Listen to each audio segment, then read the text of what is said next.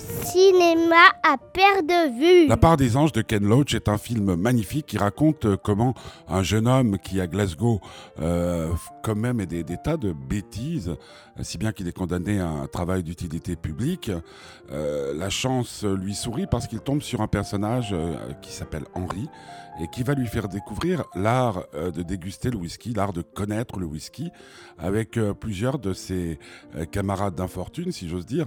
Il va faire le coup du siècle, en tout cas dans le domaine euh, qui concerne le whisky.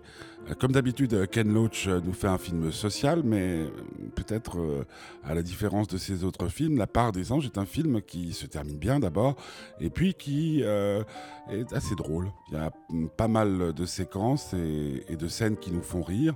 Il y a aussi une belle grimace faite à tout ce qui touche à, la société dans laquelle nous vivons aujourd'hui.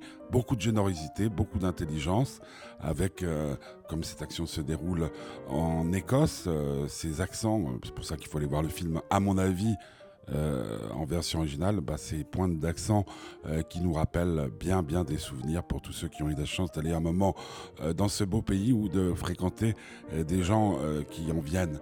Donc, La part des anges est un film qu'il faudra avoir vu, car c'est un film beau, intelligent, humain et sensible. La part des anges de Ken Loach.